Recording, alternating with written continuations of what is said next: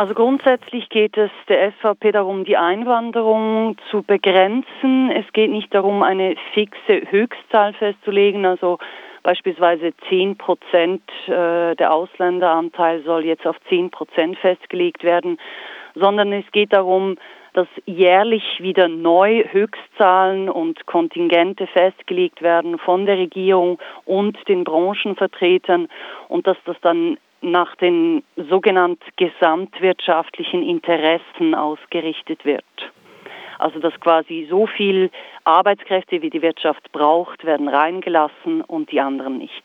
Also wenn man sagt, ähm, man will schauen, dass die Wirtschaft gesättigt ist sozusagen von den Menschen, die zum Arbeiten in die Schweiz kommen, wie lässt sich sowas überhaupt realisieren? Das ist die große Frage, weil dazu sagt die Initiative nichts.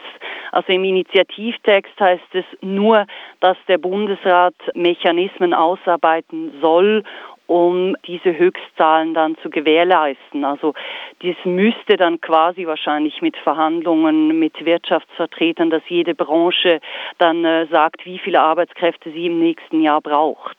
Also es ist auf jeden Fall sehr, sehr schwierig umzusetzen. Wenn wir uns mal die argumentative Seite anschauen, zumindest von Seiten der SVP, dann sagen die ja, dass die Schweiz unter den hohen Einwanderungszahlen leidet, eben insbesondere äh, der städtische Raum, der dadurch belastet wird und dass eben, was weiß ich, neue Wohnungen gebaut werden müssen zulasten der Natur.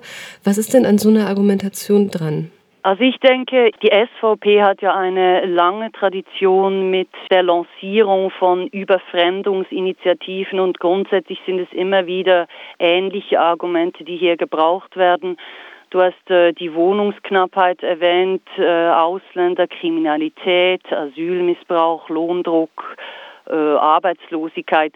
Das sind einfach Schlagworte, denke ich, die in solchen populistischen Kampagnen sehr äh, auf fruchtbaren Boden fallen, weil sie sehr viel Ängste wecken und die ganze Komplexität eigentlich auszublenden vermögen.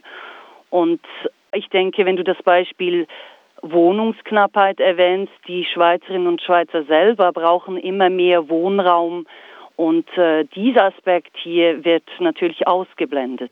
Von den Gegeninitiativen wird oft kritisiert, dass bei dieser Idee und bei dieser Initiative Asylanträge und Asylsuchende mit arbeitssuchenden Einwanderern in einen Topf geworfen werden. Also dass gar nicht wirklich klar ist, dass es einen Unterschied gibt zwischen Asylsuchenden und denjenigen, die äh, zum Arbeiten in die Schweiz kommen. Was ist denn da dran? Wird das äh, verdeutlicht oder wird es tatsächlich in einen Topf geworfen? Also das wird in dem Sinn in einen Topf geworfen, dass äh, die Einwanderung eben bei jeglicher Form von Einwanderung begrenzt werden soll. Also dass die Einwanderung, die Arbeitskräfte aus der EU, es würde die Grenzgängerinnen betreffen, es würde aber auch, wie du sagst, die Flüchtlinge und die Asylsuchenden betreffen. Und hier ist das große Problem, dass wenn man dann am Ende vom Jahr oder nach neun Monaten sagt, gut, wir haben die Kontingente für dieses Jahr ausgeschöpft, der Rest kann jetzt nicht mehr einreisen, dann würde man gegen die Genfer Konvention verstoßen, die die Schweiz unterschrieben hat. Und damit hätten wir dann ein Problem, dass wir gegen Völkerrecht verstoßen. Ein äh, weiteres Mal. Äh, wenn wir bei internationalen Beziehungen sind oder auch bei internationalen Verträgen, verträglichen Regelung, dann blickt man ja auch schnell auf die EU beziehungsweise auf die Verträge, die zwischen der Schweiz und der EU geschlossen wurden, wie zum Beispiel eben die Personenfreizügigkeit, die ja eigentlich sagt, dass jeder Mensch, der aus den EU-Mitgliedsländern Arbeit sucht, einfach frei in die Schweiz einreisen kann, um dort zu arbeiten. Mit der Idee, diese, diese Volksinitiative da hat, da würde ja dieser Vertrag wiederum verletzt werden. Welche Konsequenzen hätte das denn? Ja, genau. Also das ist auch das Hauptargument der Gegner der Initiative.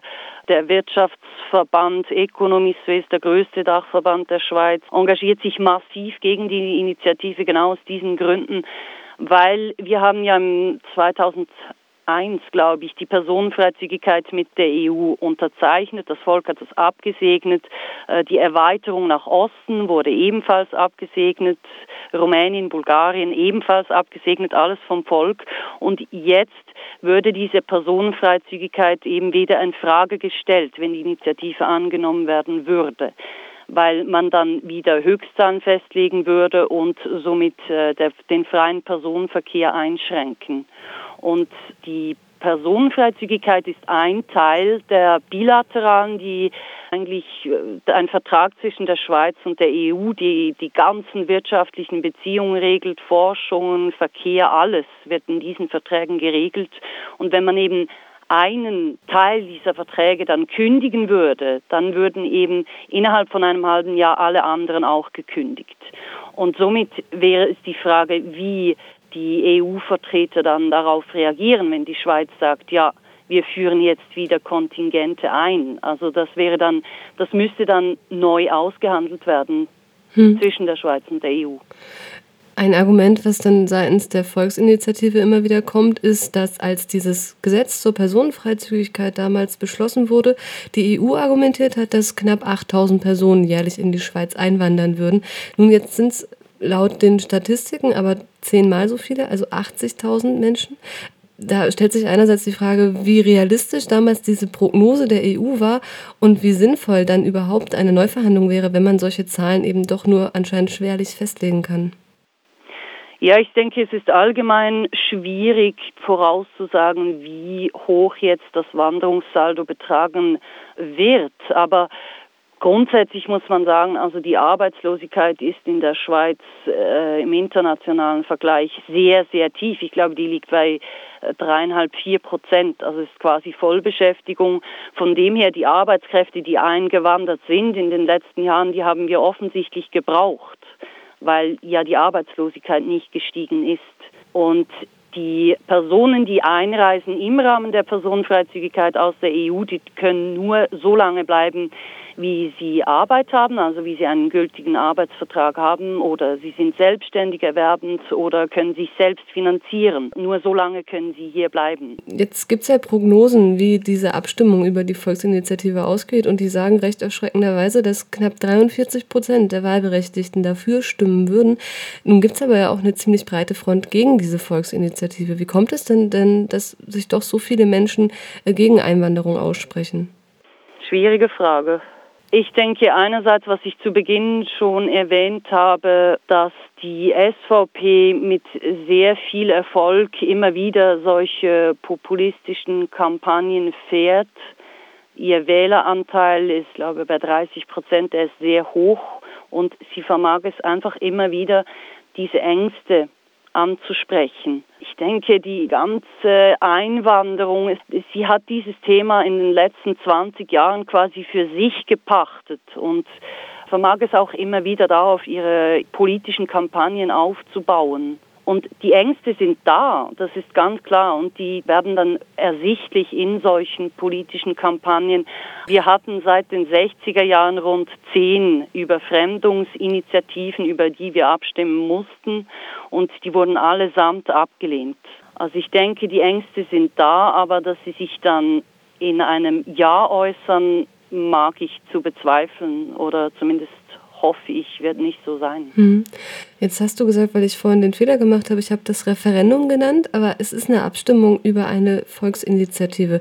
Genau. Was bedeutet das denn konkret? Das heißt, wenn jetzt, sagen wir mal, doch dafür gestimmt werden würde, was passiert dann? Um eine Volksinitiative zu lancieren. Das kann eigentlich jeder Mensch in der Schweiz machen, der irgendein Anliegen hat. Normalerweise kommen die von politischen Parteien und man hat dann, glaube ich, eineinhalb Jahre Zeit, um 150.000 gültige Unterschriften zu machen und dann kommt diese zwei, drei Jahre später spätestens zur Abstimmung. Grundsätzlich kann man mit Initiativen nur Verfassungsänderungen beantragen. Also man kann nicht Gesetzesänderungen beantragen. Und damit, wenn diese Initiative jetzt angenommen würde, dann würde jetzt in Zukunft in der Verfassung stehen, dass wir die Zuwanderung nach gesamtwirtschaftlichen Interessen ausrichten. Und dann beginnt eben erst der ganze Prozess. Da muss der Bundesrat, unsere Regierung eine Vorlage ausarbeiten, die geht dann ins Parlament und dann wird über dieses Gesetz teilweise nochmals abgestimmt. Also das geht dann sehr, sehr lange, bis eine solche Initiative dann überhaupt in Kraft tritt und äh, häufig tritt sie dann auch abgeschwächt in Kraft oder etwas anders in Kraft.